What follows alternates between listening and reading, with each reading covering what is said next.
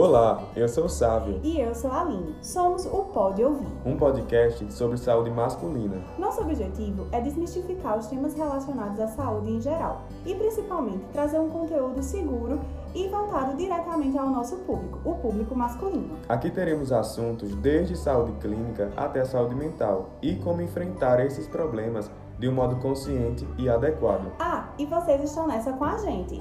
Queremos também ouvir vocês, as suas maiores queixas e dúvidas que existem nesse universo gigante de saúde do homem.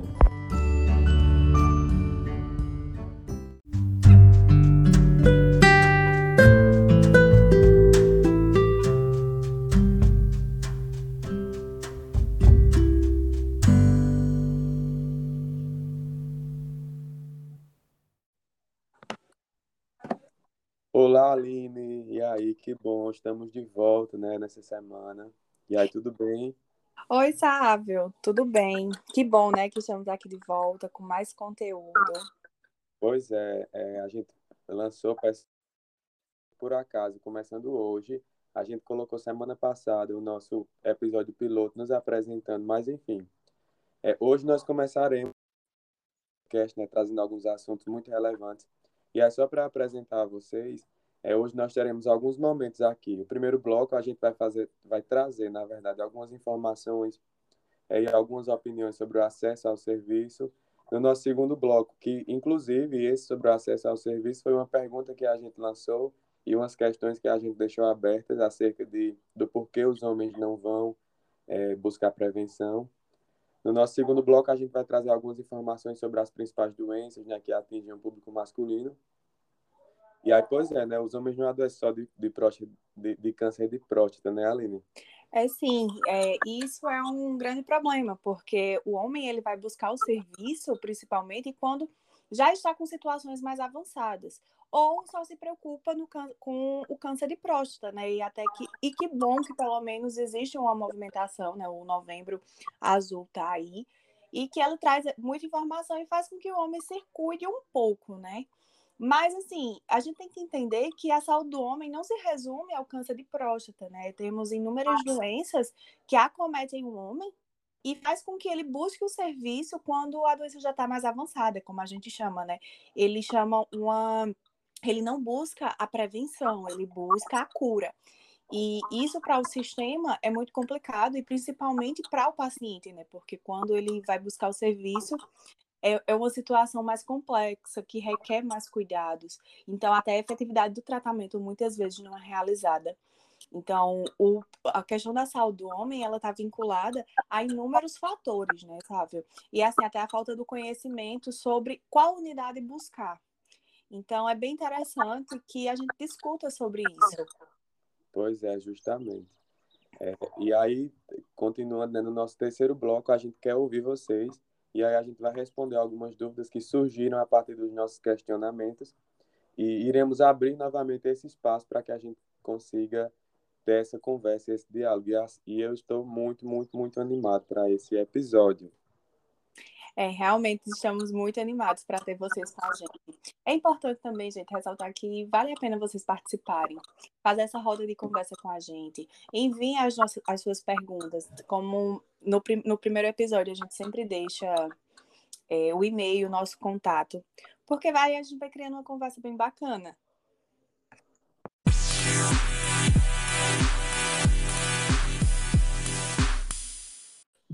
Bom, Aline, e aí para a gente já começar trazendo esse primeiro conteúdo, né? É importante que a gente entenda, pessoal aí de casa da audiência, que o cuidado, atualmente, de acordo inclusive com a composição da nossa sociedade, ele não é visto como uma prática é, masculina. E aí normalmente é associado às mulheres, às mulheres que se cuidam mais. E aí a justificativa disso, inclusive, é, se dá pela socialização, é que as mulheres recebem desde cedo, né? Que ela, é, e que reproduzem é, para que elas consigam consolidar esses papéis que tornam elas responsáveis é, exclusivamente pela manutenção dessas relações e também a presta prestação do serviço a, aos outros, que muitas vezes é ligado a essa figura da mulher. E aí isso faz, inclusive, muito sentido de acordo com a maneira que a nossa sociedade se consolidou. E aí esse cuidar de si, essa valorização pelo corpo, é no sentido, inclusive, da saúde, é, são considerados como que não inerentes a essa condição de masculinidade, que inclusive é uma, uma situação né, muito relacionada ao gênero. E aí a gente tem que o homem, é ser homem ou ser mulher, implica incorporar esses atributos, essas funções, inclusive como uma forma de se representar né, e se valorizar numa determinada cultura. É, é verdade, essa questão do gênero na nossa sociedade, ela tem uma questão muito representativa, né? O homem, ele tem aquele papel de provedor. Então, a nossa cultura, ela naturaliza o fato do homem não se cuidar na realidade.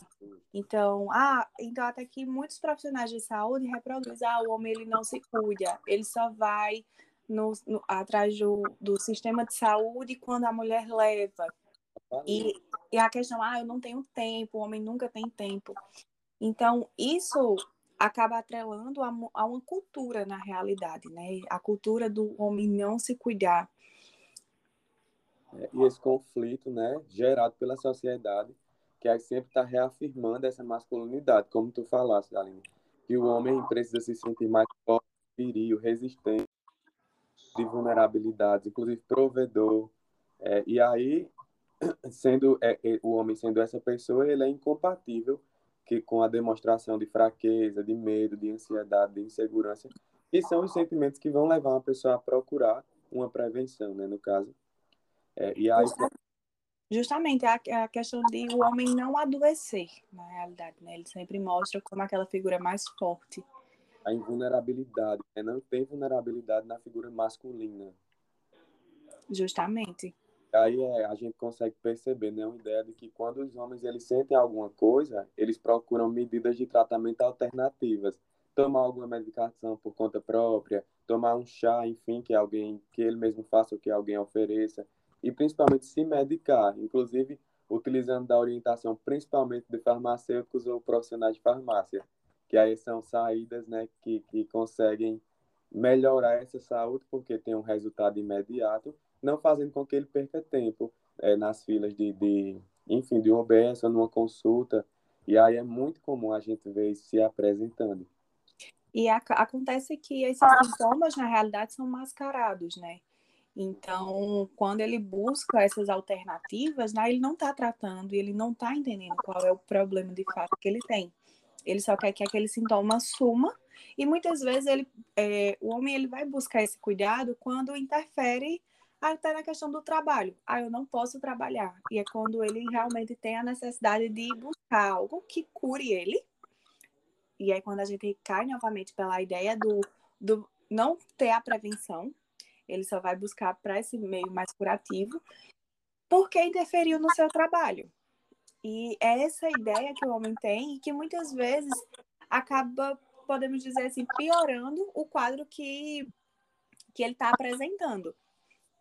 E essa prevalência né, da procura nos serviços justamente emergenciais, né, o pronto-socorro, que aí eles preferem utilizar isso do que, de fato, é, expor os seus problemas de uma consulta mais especializada, em uma coisa que vai buscar mapear a razão, a origem daquilo, mas aí justamente como você falou, mascarar.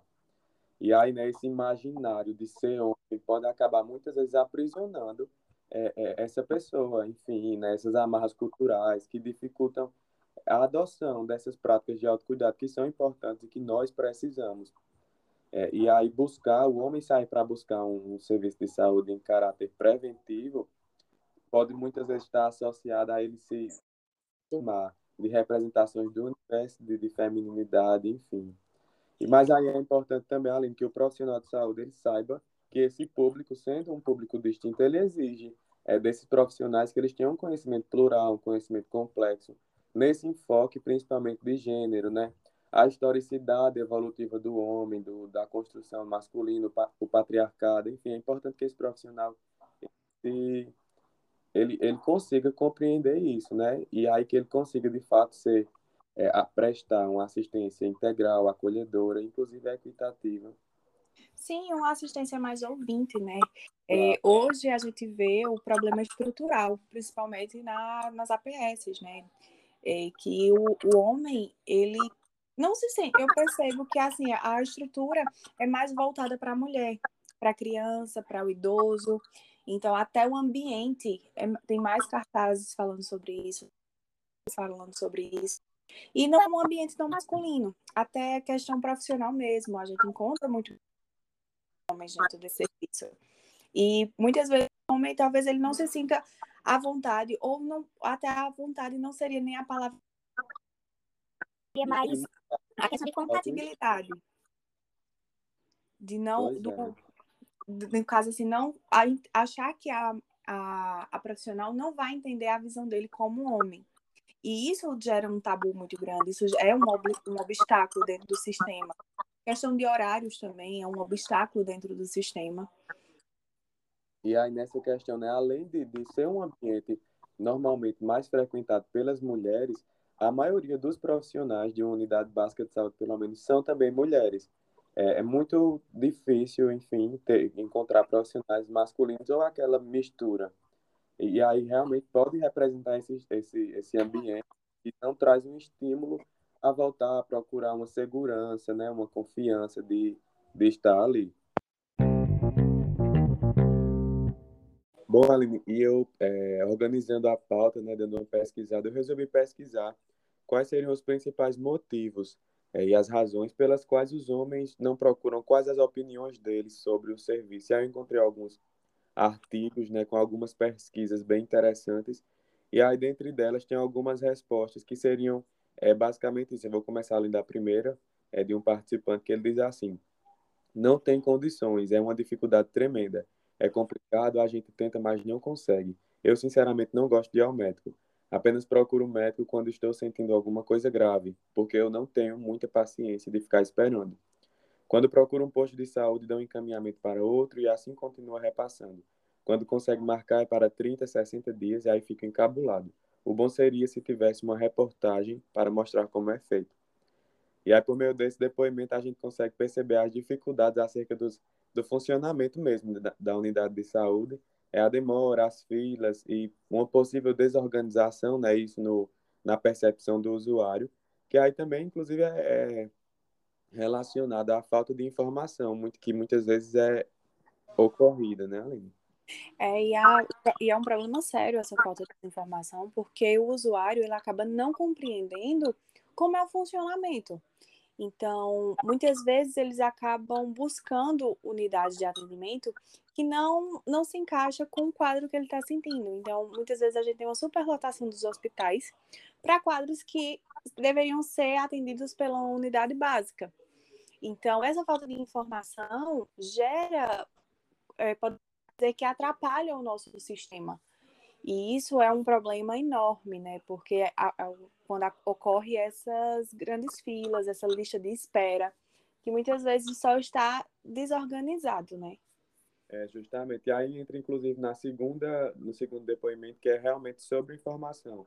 E aí o participante diz assim, eu acredito que o homem não foi informado bastante. Já a mulher teve investimento, aí ele pontua educação, informação, mídia e o governo atuam nisso, sendo que o homem ficou sempre na margem. Estão começando a investir agora, mas de uma forma esporádica. Então, é diferente a assistência prestada ao homem. Não tem uma estratégia focada em relação à saúde do homem. Existe o dia do exame de prevenção. Tem voltado exames preventivos para o homem? Não tem. Ele pergunta e responde há uma ausência de estratégia focada em saúde do homem. E aí remete a um pouco do que a gente falou no último episódio sobre a política nacional, né, de atenção integral à saúde do homem, que recente, é de 2009, mas que está aí buscando melhorar é, esse contexto, mas que mesmo assim ainda não está totalmente empregada né, em todo o território nacional. É, justamente, a política do homem ela é muito recente, principalmente quando a gente se compara a outras políticas, né? O exemplo maior, como ele até falou, da mulher. E assim, e não é só ter uma política, né?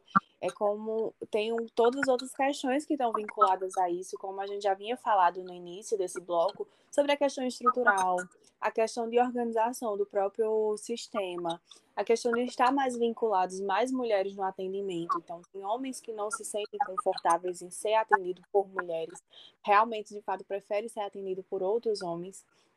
Então, tudo isso é, complica até a questão da promoção de eventos, né? É, de incentivos. mas realmente hoje a gente ainda percebe uma carência muito grande nessa quando se fala sobre a saúde do homem. Muitas vezes a gente se resume a pouquíssimas situações e principalmente a pouquíssimas doenças, né? Pois é, eu acho que muitas vezes até o profissional é condicionado a não esperar a visita do homem na unidade de saúde, né?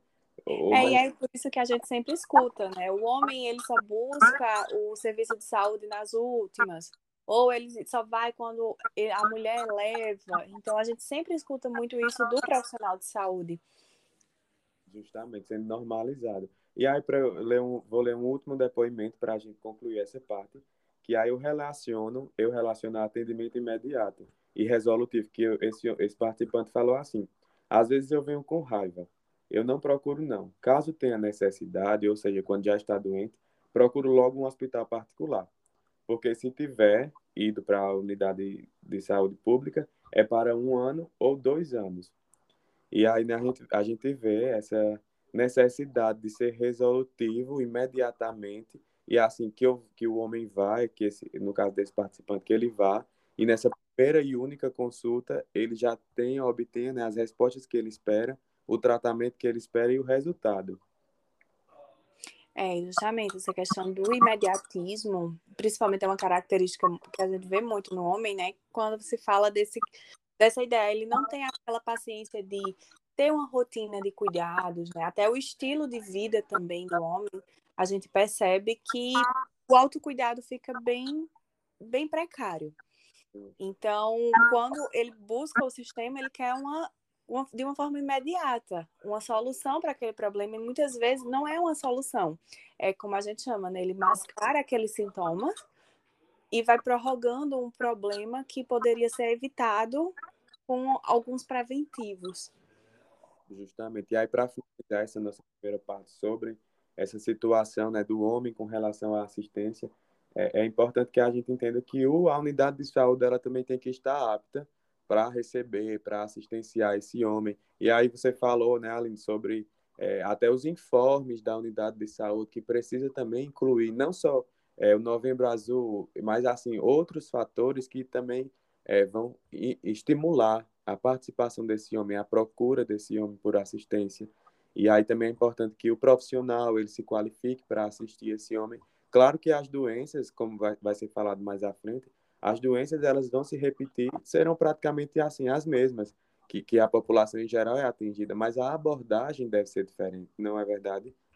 É verdade, até porque o homem ele não tem, podemos dizer de uma forma mais direta, ele não tem a paciência de ouvir. Então, ele então a assistência desse homem, ele tem que ser de uma forma mais direta explicar a importância do tratamento tem que ser de uma forma mais direta. Então, se existe todo um cuidado durante esse processo de atendimento, até porque a gente tem um problema sério com o, o homem, não é o simples fato dele ser diagnosticado, mas é a efetividade do tratamento.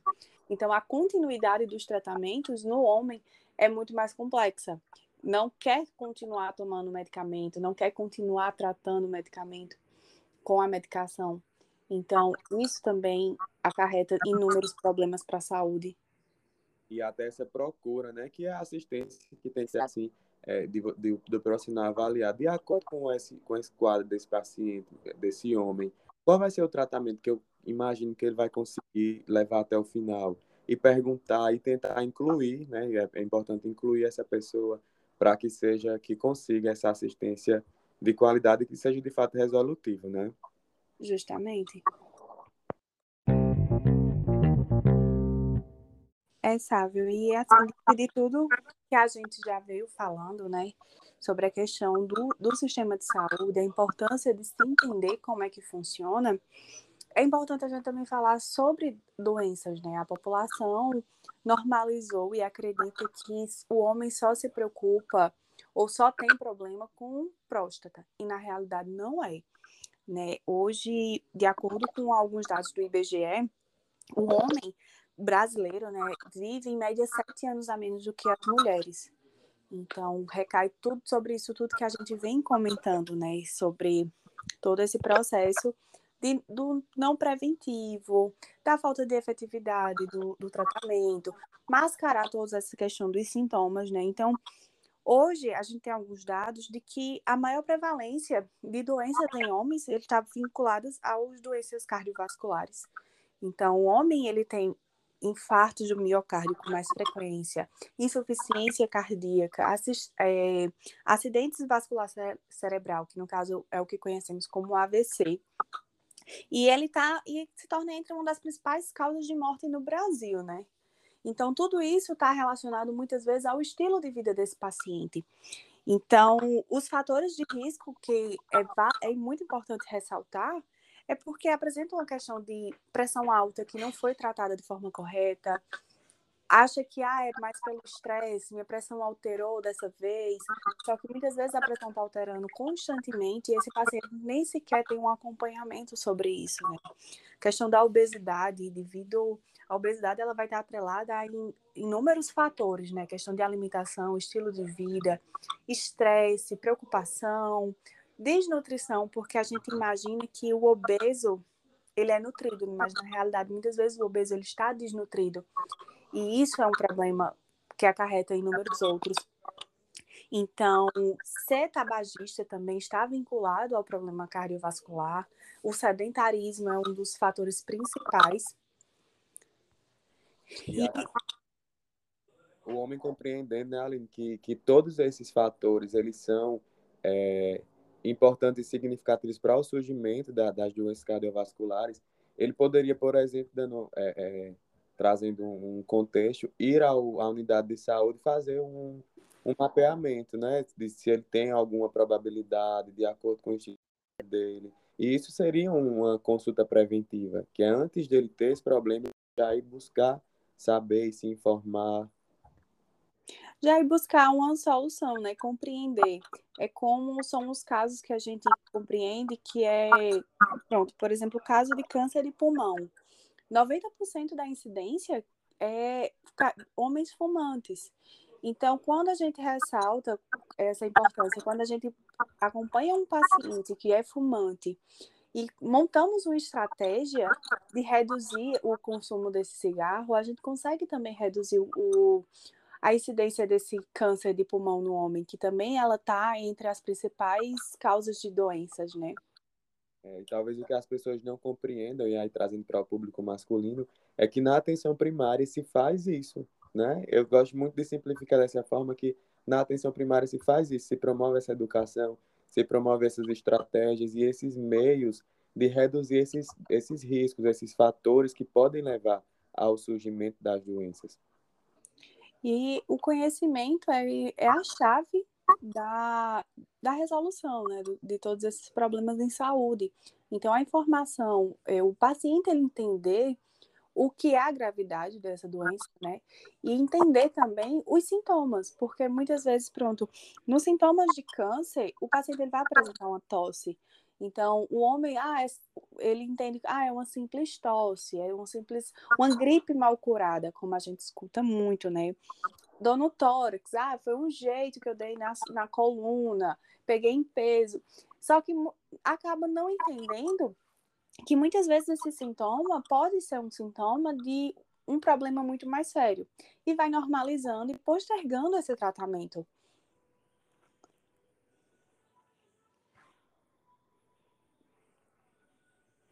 O câncer de próstata, que é o que a gente escuta muito comum, ele de fato ele é o câncer mais comum em homens, né? É o segundo tipo mais comum.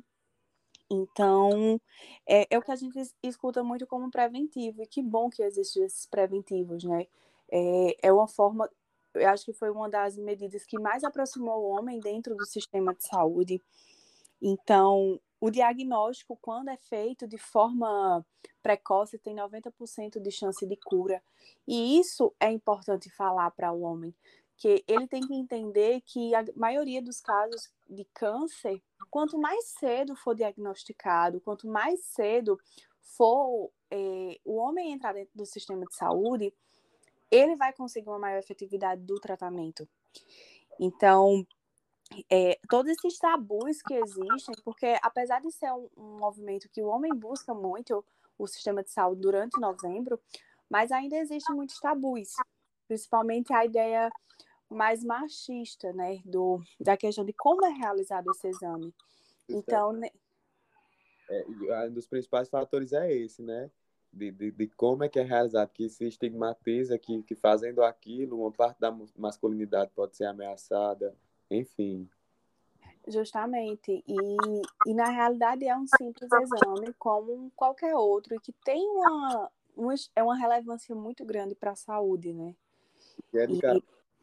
né? é um dos principais e mais simples exames para se descobrir, para se diagnosticar bem precoce é, a probabilidade do câncer de próstata. Então, é Justamente. E a forma mais efetiva, né? Porque por mais que seja detectado pelo sangue, muitas vezes pode, ele pode estar já com o, o câncer e não ser detectado no sangue.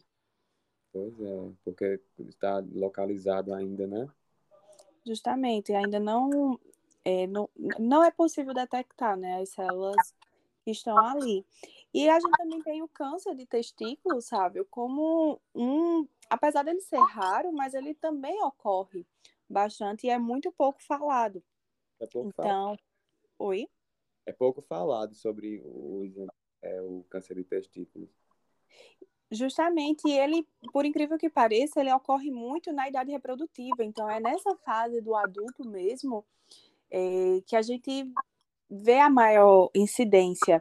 Então, é muito comum entre os 15 e 50 anos de idade. E ele facilmente ele pode ser curado na fase inicial do assim que é descoberto. Então, o, o exame ele pode ser realizado todo mês com o próprio autoexame mesmo que o homem ele faça, ele consegue identificar qualquer alteração, porque é possível identificar esses nódulos no caso, no, nos testículos.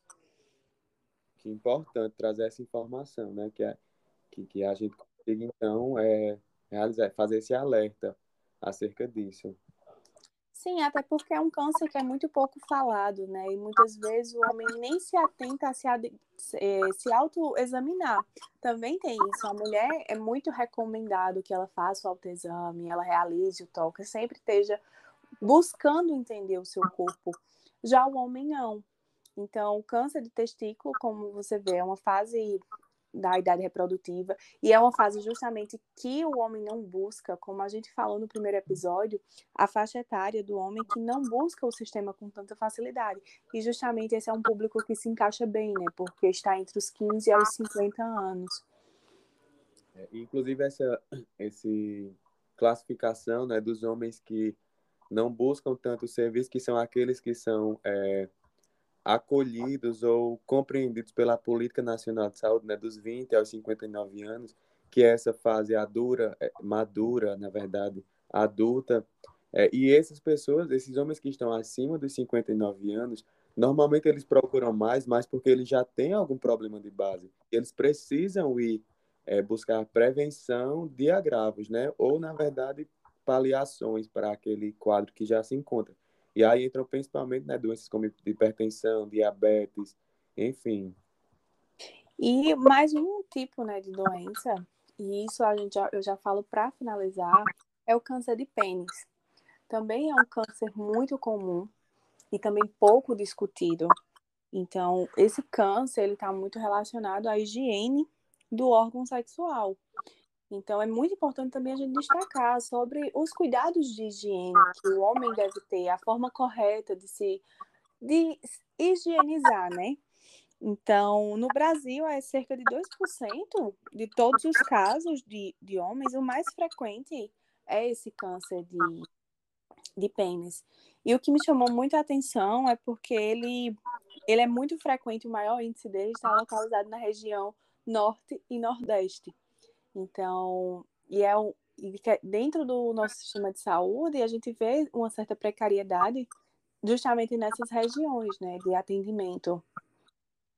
Pois é, justamente são as regiões, inclusive, mais carentes de, de assistência, né, de, de programas e projetos que, que busquem melhorar. Pois é, então, assim, é, é muito importante a gente estar sempre ressaltando a importância da higiene, da qualidade de vida, da alimentação, como fatores até de prevenção. Não necessariamente você, dentro do sistema de saúde, você vai estar tá tendo, usando preventivos medicamentosos. Na realidade, muitas vezes nem está vinculado a isso, porque é, muitas vezes criam essa, essa ideia de que o medicamento vai prevenir, mas na realidade não. O nosso pró próprio estilo de vida, com, é, a gente consegue prevenir inúmeras doenças, e como a gente viu, até um, o câncer de pênis mesmo, está muito vinculado à higiene. É, o câncer de pulmão também está muito vinculado ao estilo de vida sedentário, ao estilo de vida ser é, tabagista também. É, e além disso, é, a gente falando sobre cânceres, enfim, doenças cardiovasculares, mas aí também a importância, imagino, da prevenção de, de infecções sexualmente transmissíveis, por exemplo, de haver uma abordagem voltada para os homens acerca desse preventivo, né, de como utilizar o preservativo, de como fazer a utilização das, das, dos mecanismos e dos métodos de prevenção, é muito importante também. Ou seja, a, a é, as ações preventivas, elas são muito, muito, muito importantes. Sim, as ações preventivas, sim. Você tocou num ponto muito importante, né? Que a prática sexual, ela tem que ser de forma correta. E muitas vezes a gente direciona muito esse cuidado de explicar com mais calma sobre o preventivo para as mulheres ou para até mesmo para o público adolescente. Mas o homem também pode ter suas dúvidas e de fato pode não existir suas dúvidas. Então, é importante ter essa educação sexual, sim, dentro, do, dentro da unidade. Justamente.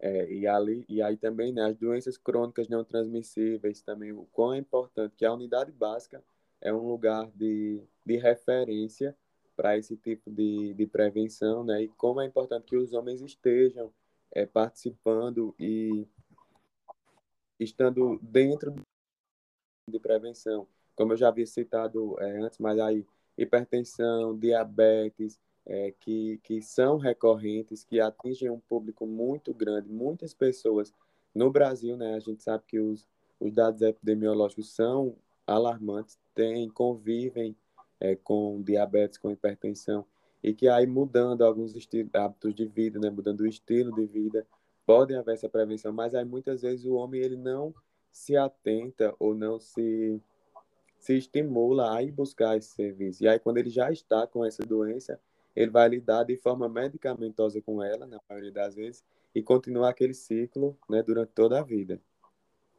Isso, e a questão da normalização, né? O homem, ah, eu, hoje em dia a gente escuta muito, ah, eu tenho diabetes. Então, escuta como se fosse um, um problema muito simples de se resolver. E, na realidade, a gente, como profissional da saúde, não como, é, entende que não é. E isso acarreta outros fatores também.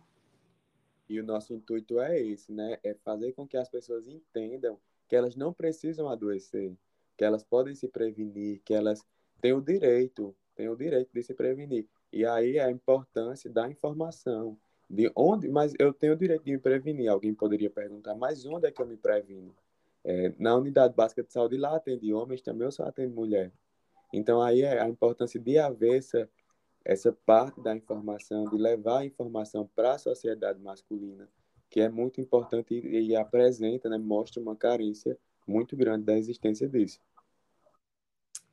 Verdade, sabe?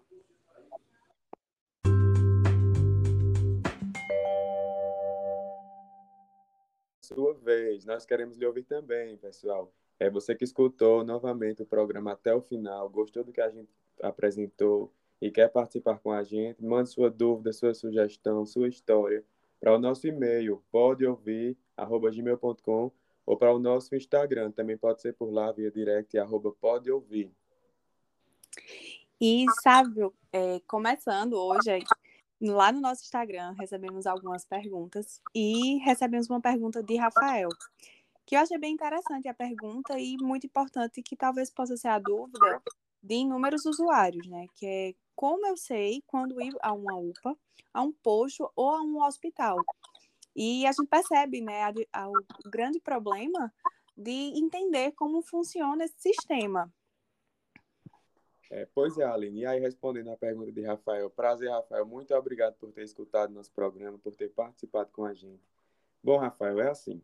A, a UBS, né, que é a Unidade Básica de Saúde, ela é aquele local onde a gente recebe principalmente vacinas, onde a gente pode trocar os curativos, receber injeções, ter um atendimento médico para diagnóstico, como a gente falou ao longo do programa de hoje.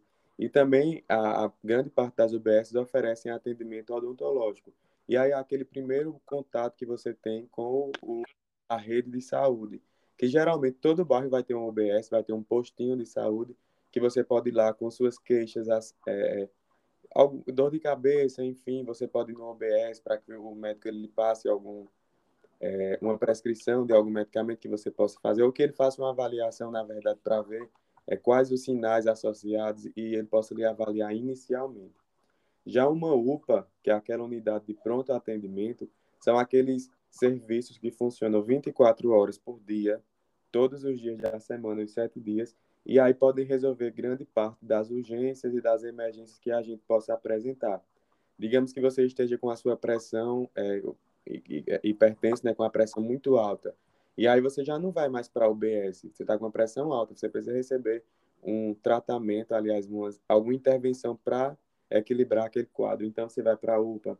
Ou se você tiver com um quadro muito alto de febre, com alguma fratura, é que você possa precisar desse serviço, é, cortes, enfim. É, ou se você, por exemplo, apresentar um infarto, você pode ir para a UPA, né, imediatamente vai estar apto para lhe atender. É, quando a gente fala, agora eu vou dar até uma elevada um pouco, é, o hospital, o hospital mesmo, que é aquele hospital geral da sua cidade, você vai procurar ele numa situação de emergência que necessite, sobretudo, de uma internação.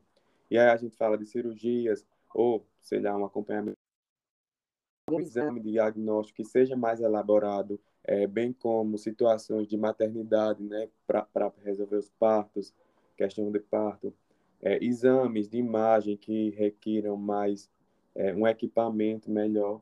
E aí também casos mais complexos, né, que são tratamentos, por exemplo, hemodiálise, é, tratamentos para oncológicos. E aí, nesse caso, você vai direto para o hospital, que na maioria das vezes você vai ser transferido. Digamos que seja um parto, essa mulher ela vai ser encaminhada para esse hospital desde o pré-natal. E aí, quando ela chega lá, ela já vai estar tá com tudo esperado, caso não seja uma intercorrência, né? Ou se você vai receber um tratamento, você vai ser encaminhado para aquele hospital para o tratamento, uma cirurgia, você vai ou é, marcar ela né, antecipadamente. Então, o hospital, nessa organização, espera-se que o hospital ele receba uma demanda que ele espera por ela, na maioria das vezes, né? Lógico que na situação de emergência, esse hospital está pronto para receber essa, essa demanda de forma especial. E aí nós temos e é importante destacar né, que é um dos principais motivos de estresse do paciente é essa não compreensão, de que, muito, dependendo da situação, não se pode ir direto ao hospital e sim precisar iniciar o, o acompanhamento pela UPA, realizar o encaminhamento pela UPA, né? Muitos pacientes buscam diretamente o hospital e não compreendem o porquê desse que o hospital precisa desse planejamento, né, de poder receber esse paciente. E talvez eu chegue no hospital e eu não seja atendido, porque a minha queixa, a minha razão de, de, de ir ter ido para lá, ela não condiz com a especialidade do hospital. Então, aí realmente, se eu vou e levo mais isso, eu vou desorganizar essa demanda e vou gerar uma sobrecarga que talvez não deveria acontecer. Da mesma forma, por exemplo, a pessoa que ela está com, com alguma dor que, que seja mais, mais leve, né? Mas, enfim, que ela vai direto para a UPA quando na verdade ela poderia ter ido na UBS ali no horário de funcionamento e ela teria uma resolutividade também e não sobrecarregaria essa unidade de pronto atendimento.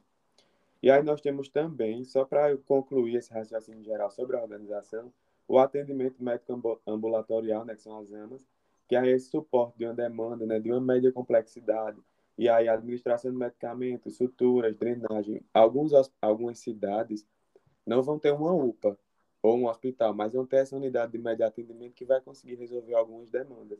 E também nós temos né, o conhecidíssimo SAMU, que é o Serviço de Atendimento Móvel de Emergência. E aí ocorre ali numa uma situação muito é, complicada com relação ao SAMU, que são os trotes, né? enfim, é, acontece muito.